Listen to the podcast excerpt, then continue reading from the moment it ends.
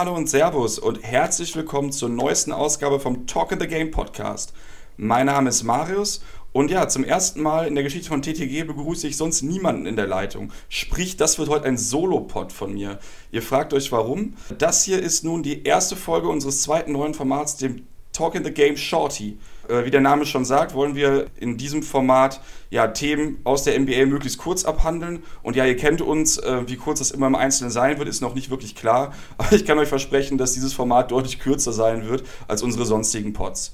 Im TTG Shorty werden wir in Zukunft meist solo, vielleicht auch in seltenen Fällen mal zu zweit, mehr oder minder Uncut-Themen behandeln, die es nicht in unserem wöchentlichen Pod geschafft haben, weil sie zu spezifisch sind, den Rahmen sprengen würden, alle anderen das Thema ätzend finden oder aus sonst irgendeinem Grund, den ihr euch denken könnt.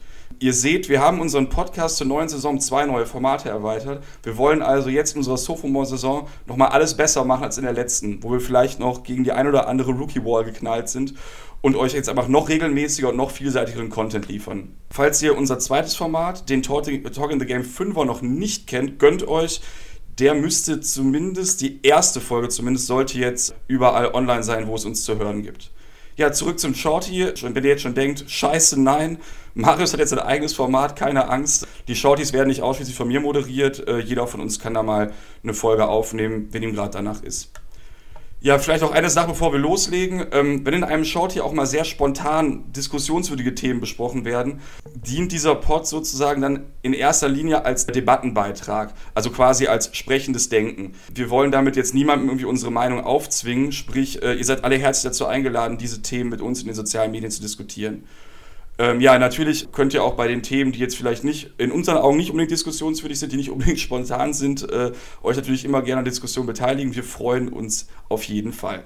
So, und jetzt nach der ewigen Vorrede soll es endlich losgehen. Und äh, ja, in dieser ersten Folge werde ich, wie ich schon im Preseason-Pod, glaube ich, angekündigt habe, mir mal den Saisonstart der New York Knicks näher anschauen. Und um die Situation der Knicks in dieser Saison zu verstehen, müssen wir uns vielleicht erstmal die letzte Saison angucken. Wie wahrscheinlich die meisten von euch wissen, hatten sie einen äh, Rekord von 17 zu 65 und waren damit das schlechteste Team in der Eastern Conference. Ähm, waren 30. im Offensivrating und 26. im Defensivrating, also richtig kacke. Äh, wobei man dazu sagen muss, dass da viele Spieler auch bewusst verloren wurden, ne, um eben dann äh, den möglichst besten Pick zu bekommen. Also sprich, die Knicks hatten letztes Jahr eine ganz klassische Tanking-Saison. Über die Offseason dann nur noch mal kurz, äh, einmal wollte ich nur noch mal kurz sprechen, ähm, ja, ne, wen sie alles haben wollten und wer nicht gekommen ist, ist jetzt uninteressant. Klar ist, dass sie viele neue Spieler haben, unter anderem Portis, äh, Bobby Portis natürlich, äh, Marcus Morris, Taj Gibson, Alfred Payton, Reggie Bullock, Julius Randle und dann die Rookies RJ Barrett und äh, Brazdikis. Genau, und wir haben uns ja dann in der, in der Offseason gefragt, so zum einen, wie soll das mit den Knicks jetzt weitergehen? Was wird aus der Point Guard Rotation? Da haben wir ja irgendwie auch schon ein paar Sachen zu gesagt, dass wir uns da gewissermaßen Sorgen machen, beziehungsweise uns nicht klar ist, wie das funktionieren soll. Und zum anderen geht es natürlich auch einfach um, um, um die Starting Five des Death Chart, also ähm, wie werden die Minuten verteilt. Und äh, da geht es natürlich vor allen Dingen darum, wie viel Spielzeit nehmen jetzt diese neuen Veterans, also sprich Portis, Morris, äh, Gibson etc. Den, den jungen Spielern weg. Beziehungsweise daran hängt ja auch so ein bisschen die Frage, welchen Weg wollen die Knicks jetzt überhaupt gehen. Also will man jetzt irgendwie versuchen, möglichst ergebnisorientierten Basketball zu spielen, will man jetzt ähm, die Veterans äh, ja, spielen lassen, um, weil, weil sie eben das kurzfristig beste Ergebnis bringen, oder soll es eben, wie es in meinen Augen und wahrscheinlich auch in den Augen der meisten darum geht, ähm, ja, die jungen Spieler eben zu, zu entwickeln. So, vielleicht sollten wir da erstmal über den Start der Knicks im Allgemeinen sprechen. Ähm, ja, wir haben jetzt acht Spiele rum, also es ist gerade mal knapp ein Zehntel der Saison vorbei. Ist alles noch ein bisschen, äh, hat alles noch ein bisschen Overreaction-Charakter. Allerdings äh, dieser Start mit 1 zu 7 und damit wieder ähm, ja, der schlechteste Start aller NBA-Teams, der lässt schon so ein bisschen aufhorchen. Also die Knicks haben das erste Spiel 120 zu 111 gegen die San Antonio Spurs verloren. Das denke ich, kann man verlieren. Da haben sie auch nicht so schlecht gespielt. Ähm, danach verliert man gegen die Brooklyn Nets 113 zu 109, das ist auch irgendwie noch alles vertretbar. Ja, aber danach sieht man eben, dann gegen die Boston Celtics verliert man 118 zu 95, sprich, dann sind schon drei Niederlagen in Folge. Darauf folgt dann äh, ja dieses äh, Bobby Portis Revenge Game gegen die Chicago Bulls ähm, diese mit 105 zu 98 dann schlagen, gerade weil eben Portis im, im vierten Viertel so komplett ausgerastet ist und irgendwie gefühlt jeden Dreier getroffen hat. Aber die Bulls sind jetzt vielleicht auch nicht gerade der Gradmesser, bei denen läuft es auch noch nicht so gut, wie das vielleicht einige erwartet oder gehofft haben. Ja, und ich hatte dann so ein bisschen die Hoffnung, dass es dann vielleicht ein bisschen besser weitergeht, aber nein, die nächsten vier Spiele wurden auch äh, verloren gegen die Magic das 95 zu 83 fand ich ähm, sehr schwach von den Knicks. Dann äh, gegen die Celtics gut, 104 zu 102 kann man verlieren. Ähm, Gerade ähm, wenn dann eben Tatum einen Buzzerbeater im vierten Viertel reinhaut, gut, das, das ist okay, das kann man mal machen. Ähm, da fand ich allerdings bedenklich, dass sie da gerade am Anfang sehr hoch geführt haben und sich das dann irgendwie dann auch wieder die Butter wieder vom Brot haben nehmen lassen. Und ja, danach gegen die Kings und gegen die Pistons ging es dann nochmal richtig auf den Sack. Also da gab es dann äh, jeweils 20 bzw. 21 Punkte Niederlagen. Und ja, also der Saisonstart ist jetzt einfach Stand heute verkorkst. Klar ist, ne, wie ich gerade auch schon sagte, die Sample Size ist noch klein. Allerdings ähm, ist es auch nicht nur jetzt die ähm, ist es jetzt nicht nur, dass es die, die, die, die Siege und Niederlagen das Problem sind, sondern man sieht eben auch einfach am Net-Rating, also an der Punktedifferenz pro 100 Angriffe, dass es bei den Knicks echt nicht läuft.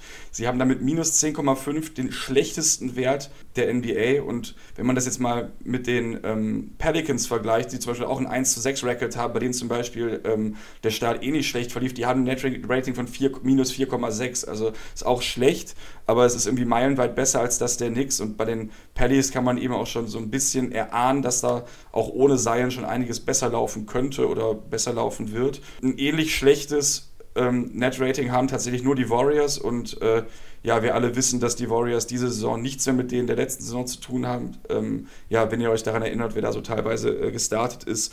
Und selbst das ist ja mit minus 9,9 immer noch ein bisschen besser als das der Knicks. Also man ist irgendwie relativ früh schon wieder so in einem, man sieht irgendwie schon so ein bisschen abgehängt in Anführungszeichen wieder aus, weil man jetzt irgendwie auch nicht weiß, wie es jetzt irgendwie kurzfristig besser werden soll. Also die Spiele haben jetzt nicht so irgendwie was hergegeben, dass man jetzt sagen würde, das wird sich in, in, in nächster Zeit ändern. Ja, zu dem, zu dem äh, wirklich schlechten Netrating kommt auch eine relativ langsame Pace mit 99,7. Das ist die viertniedrigste in der NBA. Äh, was erstmal nicht schlimm ist, äh, die Nuggets und Jazz, die ganz gut gestartet sind, spielen noch langsamer. Allerdings, gerade bei den Jazz weiß man ja auch, dass es irgendwie daran liegt, dass sie eben sehr defensivlastig spielen, eine sehr langsame Offense spielen ja, das ist eben bei den, bei den Knicks hat man jetzt irgendwie nicht das Gefühl, dass das jetzt irgendwie äh, ein super krasses Defense-Team ist, das einfach offensiv nicht schnell spielen sollte oder nicht schnell spielen kann. Und ähm, ja, man hat irgendwie viel mehr den Eindruck, dass äh, Spieler wie, ja, wie, wie ähm, Morris oder Randall, wenn die zusammen auf dem Platz stehen, was sie sehr oft tun, äh, so ein bisschen das Tempo rausnehmen und die Offense damit so ein bisschen ins Stocken bringen. Also dass praktisch vielleicht von, von Fitzdales System eigentlich ein, ein, schnellerer, ein schnellerer Basketball gespielt werden sollte, das aber einfach dann wegen der Aktion der, der Akteure einfach nicht hinhaut. Zum anderen muss man eben sehen, klar, wenn, wenn, wenn viele große Spieler auf dem Feld stehen, ähm, das kann natürlich die, die, die Pace negativ beeinflussen, beziehungsweise man spielt dann eben einfach langsamer. Zum anderen muss man sich aber auch so ein bisschen fragen, äh, ja, was so der, die Point Guards, beziehungsweise der Point Guard, die Spielweise damit zu tun hat. Und ähm, ja, da würde ich dann erstmal zum nächsten Punkt kommen, und zwar zur Point Guard Rotation. Ähm, die haben wir ja, also vor allen Dingen Sammo und ich in dem, in dem äh, Preseason Pod recht äh, ausführlich besprochen. Und ähm, ja, da sah es ja so aus, als sollte Alfred Payton starten, womit äh, ich ja erstmal nicht so zufrieden war. Und ja, dann kam es äh, in, in, Spiel 1 dann anders. Es war dann irgendwie nicht, wie, wie man dann vielleicht hätte erwarten können, DSJ oder äh, ähm, oder ein Tilikina, sondern es hat tatsächlich ähm, Trier auf der 1 gestartet, neben, äh, neben Randall. Äh, nee, Entschuldigung, äh, ja, neben Randall sowieso, aber vor allem neben Barrett natürlich. Ja, das hat nicht so gut hingehauen. Äh, nach der Niederlage gegen die Spurs ist Trier auch sofort aus der, aus der ersten fünf rausgenommen worden. Und ähm, die drei Spiele danach ist Peyton gestartet. Das denke ich mal war so, ähm, war ja das, was eh eigentlich so in die, die Preseason hat erwarten lassen. Und ja, so vom Eye-Test her war der Job, den er da gemacht hat, irgendwie ganz okay. Wobei, wenn man sich die offensiven Stats anguckt, irgendwie 8 Punkte pro Spiel, 3,8 Assists bei knapp 3,8 aus dem Feld in knapp 26 Minuten jetzt irgendwie auch nicht so richtig toll sind. Und ja, gut, er hat immerhin äh, 5 seiner 8 Dreier getroffen. Aber gut, es waren halt eben auch nur acht Dreier in vier Spielen und ja, das sah jetzt alles noch nicht so super rund aus und irgendwie die, die Statistiken belegen das dann auch nochmal und ja, und dann Problem war danach, dann hat er sich auch noch verletzt. Also sprich, äh, man konnte jetzt auch irgendwie nicht da aufbauen oder ihn da so ein bisschen etablieren. Ähm, ja, und dann seitdem äh, startet äh, Franck Tilikina, wie regelmäßigen Zuhörer wissen und auch viel, bin ich auch wie andere, viele Knicks-Supporter irgendwie schon eigentlich ein Fan von Tilikina. Aber ähm, in der Rolle, in der er jetzt spielt, gerade als, als ähm, erste Option auf der 1, äh, sieht man, dass es einfach überhaupt nicht klappt. Also er spielt jetzt irgendwie 20 Minuten im Schnitt, was auch für einen Starting Point Guard super wenig ist. Und er erzielt ja eben 4,3 Punkte, 2,1 Assists, 1,7 Rebounds und 0,9 Steals bei ähm, ja, Quoten von 38 aus dem Feld und 28 von draußen. Ja, das ist, ähm, ja, das ist kein Wert, den ein Starting Point in der NBA haben sollte, ist ganz klar. Und ähm, ja, da er eben jetzt auch nicht so der klassische Playmaker ist, wird ähm, seit einigen Spielen viel vom Playmaking eben von RJ Barrett übernommen. Und äh, ja, ich finde, in der Rolle agiert er oft noch sehr ineffizient. Ähm, was aber auch gar nicht schlimm ist. Ne? Er, ist ein, er ist kein Point Guard, er ist ein äh, Flügel, er ist ein Rookie. Und ähm, er macht es auf der 2 super. Also er, hat, er, ist, er ist wirklich der totale Lichtblick irgendwie momentan bei den Knicks. Ich weiß eben nicht, ob das sinnvoll ist, ihm dann irgendwie diese Aufgabe äh, des Playmakings irgendwie jetzt zukommen zu lassen. Weil klar, man kann auf der einen Seite sagen, gut, dann, dann lernt er es vielleicht. Ähm, aber ich denke eben, dass man eigentlich jetzt erstmal, dass er da spielen sollte, wo er am besten ist. Und zwar auf der Position des Shooting Guards. Ähm, na gut, aber ähm, das ist halt jetzt mit Peytons Verletzung vielleicht auch gerade nicht anders möglich. Und äh, wenn ihr euch jetzt fragt, was mit Dennis Smith Jr. ist, äh, ja, wie einige von euch gehört haben werden, hatte er einen ähm, Trauerfall in der Familie. Sprich, er ist irgendwie gerade auf unbefristete Zeit erstmal raus. Er hat ein bisschen gespielt Anfang der Saison, es hat gar nicht funktioniert. Ähm, das kann natürlich daran liegen, dass irgendwie da bei ihm privat da sowieso gerade der äh, dass er gerade privat einfach zu viele Probleme hat und er sich aber auf Basketballspielen nicht konzentrieren kann. Ähm, vielleicht läuft es aber auch generell nicht und dann kam das noch dazu, das kann ich jetzt absolut gar nicht äh, beurteilen. Äh, das Problem ist nur einfach, dass die Knicks jetzt erstmal bis auf weiter gar keine richtige Point Guard Rotation haben. Also es ist jetzt noch nicht mal so, dass, dass, dass man jetzt sagen könnte, ich würde es anders machen oder so, sondern äh, es existiert einfach keine richtige Point Guard Rotation. Ähm, wobei sie dann natürlich bei den, bei den Verletzungen beziehungsweise ähm, ähm, ja, dadurch, dass, dass, dass Dennis Smith Jr. jetzt irgendwie nicht spielen kann, können sie da jetzt auch nicht super viel für. Aber auch schon so zu Anfang, dass man da irgendwie Tree auf die Eins stellt, weiß ich nicht, wirkte für mich alles noch so ein bisschen unausgegoren. Und irgendwie scheint diese, äh, diese Thematik mit der Point Guard-Position bei den Knicks noch komplett ungeklärt zu sein. Und ja, ich denke, wir werden erst mehr wissen, wenn Smith Jr. und Peyton wieder einsatzbereit sind ja, bis dahin sieht es wirklich, wirklich düster aus bei den Knicks auf der Point Guard Position.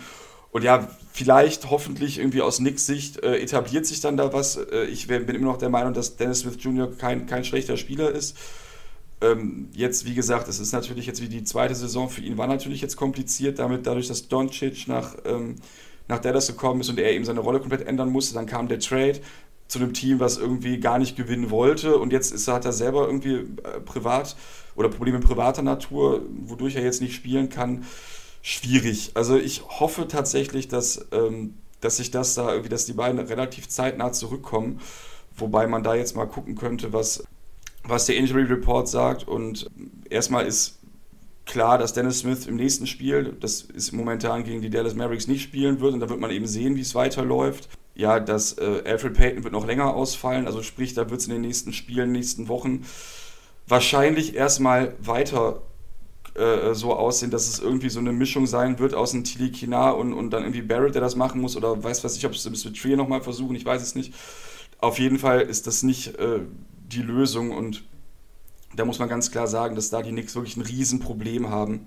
Abgesehen von der, von der Point Guard Rotation war ja die andere große Frage in der Offseason, wie wird die Starting Five aussehen, wie werden die Lineups aussehen und vor allen Dingen, wie ist die Minutenverteilung ja, wenn man jetzt mal ins, ins, ins, ins Death Chart irgendwie reinguckt, da kann man halt sehen, dass die, dass die Starting Five der Knicks, wenn alle fit wären, sollte halt Peyton, Barrett, Morris, Randall und Robinson sein. Und äh, von der Bank sollten dann so die primären Spieler äh, Smith, Ellington, Knox, Portis und Gibson sein. Und ganz hinten dran würden dann eben noch so ein Tilikina, Trier und Dotson hängen, die dann da vielleicht mal reinrotieren. Äh, Reggie Bullock ist noch verletzt, er hat noch, nicht kein, noch gar nicht für die Knicks gespielt. Äh, ja, und dazu kommt jetzt eben, dass dadurch, dass ähm, nicht nur Dennis Smith Jr. und Alfred Payton verletzt sind, äh, sondern auch noch Kadim Allen, der sonst irgendwie noch hätte da vielleicht reinrutschen können, sie wirklich momentan nur einen Tili Kina als Point Guard haben. Und äh, wie wir ja wissen, ist der auch nicht unbedingt deren erste Wahl.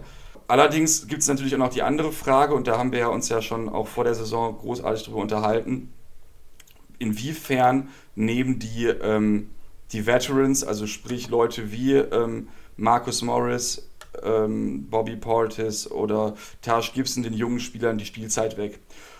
Und da muss man sagen, also erstmal der, der Spieler mit, den meisten, mit, der, mit der meisten Einsatzzeit ist äh, RJ Barrett, der spielt fast 37 Minuten äh, als Rookie. Danach spielen, danach kommen irgendwie Marcus Morris und Julius Randle mit gut 33 Minuten. Und danach verteilt sich die Spielzeit irgendwie so ein bisschen ausgeglichener. Irgendwie dann ist Knox mit 23 Minuten, Robinson mit 17, Portis mit 23, Pate mit 25, Trier mit 15, Ellington mit 18, Tilikina mit 20, Gibson mit 11 ja, und dann kommen irgendwie noch Brasdaikis mit vier und Dotson mit sechs, die aber auch nur in zwei bzw. vier Spielen eingesetzt wurden. Also, ich sag mal so, es ist jetzt irgendwie nicht komplett schrecklich. Also, es ist jetzt irgendwie nicht so, dass, ähm, dass Knox gar nicht spielen würde, beziehungsweise dass äh, Bobby Portis und, äh, und, und Gibson irgendwie beide jetzt auch super viel spielen würden. Ich finde, Bobby Portis mit 23 ist irgendwie im Rahmen und Gibson mit 11,8 Minuten finde ich sogar relativ wenig.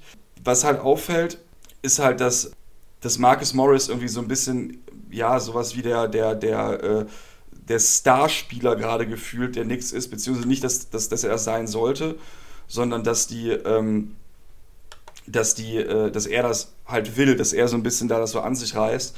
Und ähm, da wären wir eben genau bei dem Problem, wovon wir irgendwie vor der Saison gesprochen haben.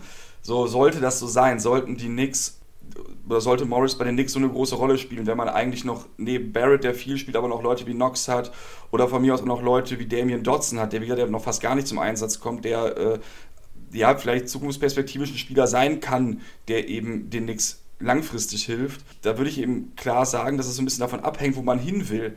Ja, und ich sage halt eben, wenn die Knicks jetzt erfolgreich schon wären und irgendwie mit einem, weiß ich nicht, irgendwie relevanten Basketball spielen würden, dann kann natürlich ein Morris locker die 33 Minuten spielen, denn auch ein Knox mit 24 von der Bank finde ich jetzt bei einem, bei einem Team, was gewinnt, nicht schlimm. Mitchell Robinsons 17 Minuten, die rühren natürlich auch vor allem daher, dass er immer noch super schnell in Foul Trouble gerät und ähm, dementsprechend müssen halt auch Bobby Portis und, und, äh, und Tash gibt es manchmal spielen, weil Robinson schlichtweg momentan noch nicht länger spielbar ist. Sprich, das ist auch alles in Ordnung ich sehe einfach nur gerade jetzt schon das bisschen das Problem, dass so wie Marcus Morris spielt, ne, wie er praktisch ähm, auftritt, ist er, ja, ist er, glaube ich, nicht der, der Veteran, den, den die Knicks gerade brauchen, um irgendwie ihre jungen Leute auszubilden. Er hat so ein bisschen dieses, er hat so ein bisschen diese Star-Attitude gerade und macht irgendwie sehr viel selber, nimmt auch sehr viele Würfe. Ja, da muss man eben sehen, bei einem, beim Start, wenn es jetzt 1 zu 7 steht, gut, jetzt ist es irgendwie noch vielleicht ein bisschen früh, aber wenn es dann irgendwie demnächst, weiß nicht, 2 zu 14 steht oder 4 zu 14 oder, oder sonst irgendwas in die Richtung, dann sollte man irgendwie überlegen, ob man dann nicht relativ schnell guckt, dass man ihn äh, ihm die Spielzeit wegnimmt und dann lieber die jungen Spieler mehr spielen lässt, egal ob es jetzt ein, äh, ein Knox ist oder ein, ein, Dodson oder von mir aus auch ein Trier, weil man dann eben sagen muss, dass die Saison dann auch irgendwie relativ schnell wieder gelaufen sein könnte und dann müssen die Knicks eben einfach schauen, dass sie die irgendwie verschifft kriegen. Ja gut, das ist natürlich jetzt alles noch ein bisschen zu früh, aber irgendwie so die, die Leistung von Morris und die damit oder das Auftreten von Morris und die damit äh, der damit verbundene äh, Saisonstart passt für mich irgendwie noch nicht so richtig zusammen. Genau, dann haben wir natürlich ne, Robinsons Problem mit den Fouls. Das ist auch eben was, was so ein bisschen seine Entwicklung natürlich hemmt. Ja, wenn man sich jetzt mal generell die, die, die Wurfquoten der Knicks anguckt, jetzt gerade aus dem Feld, sind die alle nicht so super berauschend. Also Morris hat irgendwie 42, genau wie Barrett, Randall 43, Knox 44. Gut, Robinson 72, aber der wirft ja auch nicht. Also wenn man irgendwie nur äh, unterm Kopf abschließt, ist das irgendwie klar. Äh, Portis 42, Peyton 38, Trier 40, Ellington 30, Tilikina 38, Tash Gibson 41 ähm, und so weiter. Das ist irgendwie alles, das sieht alles noch nicht so gut aus und anhand dieser, dieser Wurfquoten ähm, erkennt man auch, auch wenn es in einer kleinen Sample Size ist, dass eben einfach die Offensive der Knicks noch gar nicht funktioniert. Gefühlt ist es momentan so ein bisschen so, dass in der Offense ähm, Morris und, und äh, Barrett irgendwie so ein bisschen jeweils ihr, ihr, ihr Game durchziehen. Witzigerweise machen die das auch statistisch wie fast identisch. Also sie scoren gleich viel, sie rebounden ähnlich. Ähm, Barrett macht, spielt deutlich mehr Assists, Ziels sind wieder ähnlich. Ähm, Barrett hat dadurch aber auch, hat auch ein paar mehr Turnover. Aber sprich, so im Allgemeinen sind die beiden irgendwie super vergleichbar, gerade von ihren Leistungen her. Mit dem Unterschied aber, dass Marcus Morris eben ein Spieler ist, der in keinem Team in der NBA irgendwie eine, ja, eine Star-ähnliche Rolle einnehmen sollte, sondern eben ja, wahrscheinlich eher ein sechster Mann ist, jemand, der Energie von der Bank bringt. Und RJ Barrett eben, ja, RJ Barrett soll eben die, das, das, die Zukunft der Knicks sein. Also sprich, ähm, für RJ ist das irgendwie in Ordnung und das ist auch in Ordnung, wenn er mal ein bisschen überdreht. Beim, für Morris finde ich eben jetzt irgendwie eher schädlich tatsächlich für das, für das ähm, Zukunftsprojekt ja, da muss man einfach mal sehen, wie sich das jetzt in, in Zukunft entwickelt. Ähm, danach kam noch die Frage auf, das fand ich auch ganz interessant, ob RJ Barrett vielleicht einfach zu viel spielt. Finde ich tatsächlich nicht. Also er ist ja, er spielt ja mit 37 Minuten doch deutlich am meisten. Ähm, wenn er, also vorausgesetzt, er ist, er ist gesund. Also ne, wenn er, wenn er fit ist er, er jetzt nicht irgendwie über, über irgendwas klagt oder dass man da irgendwie sich Sorgen machen müsste, dass er sich da irgendwie verschleißt oder so. Lasst ihn spielen, lasst ihn lernen, denn ähm, für die Knicks ja, geht es nach dem Start jetzt schon dreimal um nichts mehr. Also ähm, wir haben ja schon oft jetzt irgendwie auch über die, äh, über die Suns gesprochen oder auch andere Teams, die jetzt einen überraschend guten Start hatten. Und trotzdem weiß man bei denen ja auch, dass es wahrscheinlich nicht mit für die Playoffs reichen wird oder dass es sehr eng wird. Und bei den Knicks waren wir eh schon skeptisch zu Beginn der Saison und ähm, ja, durch den Start wird es jetzt auf jeden Fall auch nicht einfacher. Ähm, sprich, also ich bin dafür, Barrett einfach zocken zu lassen, ihn einfach, ihm alle Freiheiten zu geben, damit er sich eben entwickeln kann. Und wenn eben die Knicks eh nicht gewinnen, also wenn es jetzt eh wieder darauf hinausläuft, dass man irgendwie eine Saison mit um die 20 Siege minus hat, dann denke ich, sollte man relativ zeitnah auch dafür sorgen, dass, ähm, dass Morris weniger Spielanteile bekommt und die dann eben, wie, wie gerade schon angesprochen, Kevin Knox gibt oder ähm, Damian Dodson, Alonso Trier, wie auch immer. Denn ich finde halt, dass, dass die, diese, diese ähm, Veterans, die sie jetzt haben, bisher irgendwie nicht dazu beitragen, dass sich bei den Knicks irgendwie jetzt großartig ein System etabliert. Und das ist genauso ein bisschen, wie wir es auch schon vorher gesagt haben, es ist alles ein bisschen stacked, wie auch schon vorher angesprochen. Wenn Morris, Randall und Robinson auf dem Platz stehen, sind sie echt langsam und ich glaube, das tut der Offense überhaupt nicht gut. Ich glaube, ein, äh, ein RJ Barrett ist äh, bei einem, in einem schnellen Spiel in Transition deutlich, deutlich besser, kann, da könnte da deutlich mehr noch leisten. Und ähm, ja, dahingehend ohne jetzt irgendwie jetzt die, die, äh, die Spiele jetzt schon überbewerten zu wollen. Ich glaube einfach, so was man bis jetzt sehen kann, ist, dass es noch keine erkennbare Spielkultur gibt. Was natürlich auch daran liegt, dass man keinen Point Guard hat, beziehungsweise keinen, keinen äh, Starting Point Guard, den man haben will, gerade hat.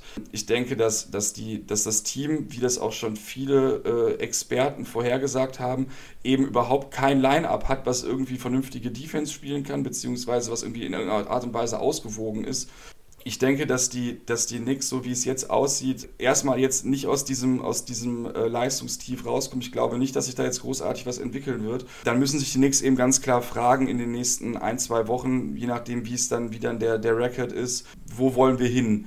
Und ähm, genau wie wir schon in der, in der Preseason besprochen haben, was können wir, was wir jetzt auch immer noch nicht wirklich beantworten können, ist, wo sie dann stehen werden. Wenn es dann irgendwie jetzt nochmal, wenn es jetzt in diese Richtung weitergeht, wie es bis jetzt lief, dann denke ich, wäre es absolut sinnvoll, ähm, die, die, die Veterans eher schneller als äh, oder früher als später zu, zu, zu traden, zu äh, was weiß ich, oder sonst erst, oder einfach nur rauszunehmen und irgendwie die anderen Jungs mehr spielen zu lassen. Ja, jetzt gerade sieht es bei den Knicks irgendwie so aus, als würde irgendwie jetzt das zu gar nichts führen. Also momentan wirkt es so, als wären sie, als würden nicht genug Spielanteile für die Jungen abseits von Barrett irgendwie abfallen, beziehungsweise ähm, als würden die anderen, die Veterans, sagen wir mal, für den ausbleibenden Erfolg einfach zu viel spielen und dadurch irgendwie auch dann so die Entwicklung irgendwie negativ beeinflussen. Ja, äh, heute Nacht wahrscheinlich geht es gegen die Mavericks. Sind wir mal gespannt, wie es da weitergeht. Das ist ja auch ein Team, bei dem es deutlich besser läuft. Da denke ich, haben die Knicks auch sehr, sehr schwere Karten in der momentanen Verfassung. Ich bin jetzt soweit für mich durch damit und ja, das wäre dann eben auch so unsere erste Talk in the Game Shorty Folge gewesen. Ich hoffe, euch hat es gefallen. Ähm, denkt immer so ein bisschen dran, dass hier wird mehr oder minder an Cut aufgenommen. Also sprich, Da sind dann auch schon mal ein paar äh, Räusperer, ein paar Überlegungen und etc. mehr drin als in den normalen Folgen. Wir finden es einfach nur interessant, euch eben zusätzlich zu unserem Regel regelmäßigen äh, Content eben hier auch nochmal was, was zu bieten. Neben mir werden, wird auch Samo demnächst auf jeden Fall was machen. Ich denke auch, dass alle anderen da sich mal dran beteiligen werden an dem kleinen Projekt. Ansonsten, ja, lasst uns gerne äh, Feedbacks da, wie immer, überall, wo man uns bewerten kann, wo man irgendwie eine Rezension schreiben kann, freuen wir uns natürlich immer. Äh, wir hoffen, dass es euch gefällt, dass wir jetzt äh, nochmal mehr Content raushauen wollen, dass wir uns nochmal mehr äh, ja, am, am, an, der, an, der, an, den, an den Diskussionen beteiligen wollen. Und ja, wie schon am Anfang, wenn ihr Bock habt, ne, haltet euch nicht zurück, ähm, diskutiert mit uns in den sozialen Medien, wir freuen uns drüber. Ansonsten, ja, bleibt sportlich, lasst es euch gut gehen. Ciao, ciao. Go, Charlie, it's your birthday. Go, Charlie, it's your birthday.